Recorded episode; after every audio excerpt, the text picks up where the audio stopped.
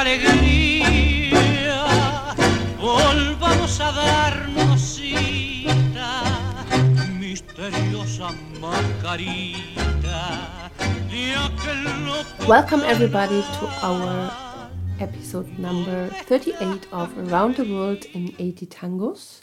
Today we make a wish come true of Debbie from Berlin and myself. The song is called Cascabelito, the Little Bell. It was written in 1924. And we are listening to a recording of the orchestra of Osvaldo Pugliese from 1955. The singer is Jorge Maciel. And the person we wanted to talk first today is a really world person, I would say. Yeah, it's the composer of this piece. His name is José Bohr. He was born 1901 in Bonn, which is the former capital of West Germany during the time of the Iron Curtain. And his family then moved to Constantinople and the father of Jose was Daniel. He was a veterinarian and he worked at the stables and in the zoo of the last Sultan of Turkey, Abdul Hamid. In 1904, there was a coup against Abdul Hamid, and all the foreigners had to leave the country. And then they went through Marseille to Buenos Aires, where the father worked for a while in a brewery, the Cerveceria Palermo, and then they continued to Chile, to Punta Arenas. And when he was old enough, he traveled by his own to Buenos Aires and spent some years there. Yeah, in 1921, when he was 20, he went to Buenos Aires and he became a singer and a piano player in the radio he started to compose. In total, during his stay in Buenos Aires, he composed 200 numbers, some of them well known, like Tut Enk Amun, a piece recorded by Francisco Canaro, and this piece, for example, Cascabelito. And on one occasion, Carlos Gardel called him up and said, Hey, I've heard about this piece you wrote. And Jose said, uh, You mean Cascabelito? Gardel said yes, and he invited him to his place to rehearse this piece and promised him to publish it next week. And, and so they did. So it was, yes. Canaro also recorded it, but also as an instrumental. Later, he did it with Ada Falcón. Who else? And he continued working with theaters. He also wrote pieces, and he had his own orchestra called Che Bohr, like Che Guevara, Che Bohr and they had a chacarera group. They played tangos, malambos, and they had a guitar ensemble, and they toured in the Americas and in Europe. And then he moved to Mexico to do movies, quite a lot. In 1932, he moved to Mexico, where he, be he became like a pioneer of Mexican cinema.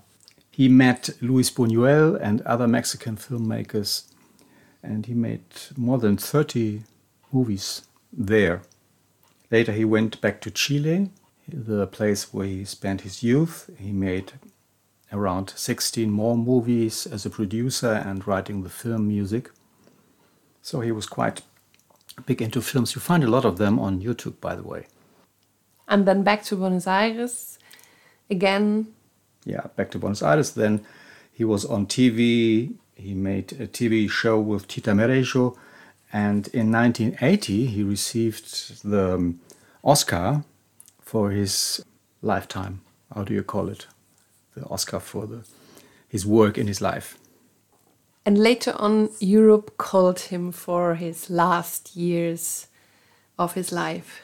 Yes, he was called by Denmark, where he spent with his family, with his wife and children, his last years, and he died in Oslo. He died in 1994 so he went 93. He had a very long and very fulfilled life. The lyrics is from Juan Andres Caruso. He has nothing to do with the famous Caruso, but he was not unfamous actually in this time. Mm. He was born in La Plata in Argentina. He became an orphan early, went to Buenos Aires, and one of his first jobs was a hired applauder or claqueur, somebody who applauds in the in the theater on command to stimulate the audience. And became a journalist, went to Bahia Blanca, where he probably made acquaintance of Carlos Di Sarli, who also played Cascabelito. And back to Buenos Aires, he met Canaro. He made the lyrics for Cara Sucia and other songs. And in total, Gardel recorded 38 of his texts and Ignacio Corsini 31. So he was among this Tango Canción community quite a popular writer. In the middle of the overexcited cheerfulness, we met again. Mysterious mask of this crazy carnival. Where are you, little bell? Masked girl excited. So cute and so coquette with your crystal smile. Bell, little bell, laugh. Laugh and don't cry because your youthful laughter smells of your loved ones. Bell, little bell, laugh, don't worry, because even though I'm not by your side, I carry you in my heart. Mysterious little mask for making my heart stop.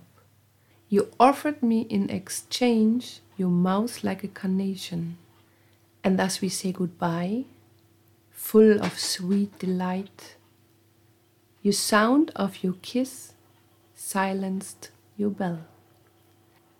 For my feeling, this lyrics are fits not really in this amazing music.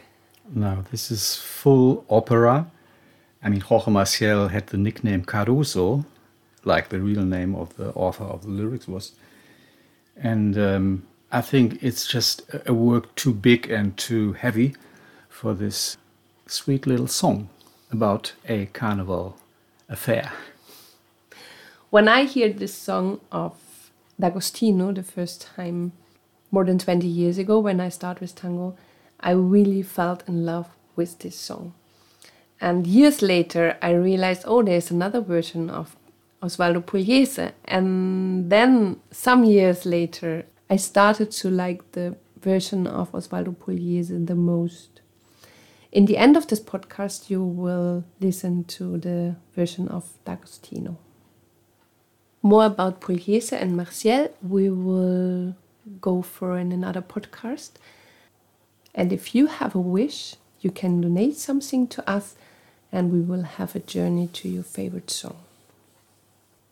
This was Cascabelito, The Little Bell, a song written 1924, composer José Bohr, lyrics Juan Andrés Caruso.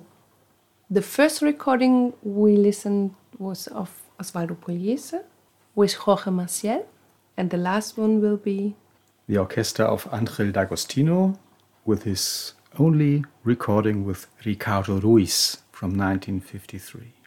This was our episode number 38 of Around the World in 80 Tangos. Thank you for traveling with us through tangos we love.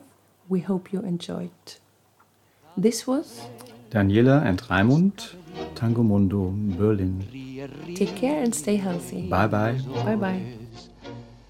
Que tu risa juvenil tenga perfumes de tus amores Cascabel, cascabelito, ríe y no tengas cuidado, que aunque no estoy a tu lado, te llevo en el corazón.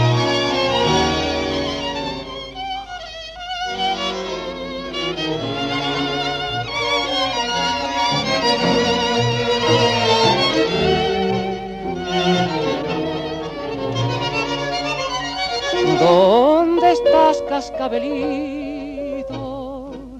Mascarita pispireta, tan bonita y tan coqueta, con tu risa de cristal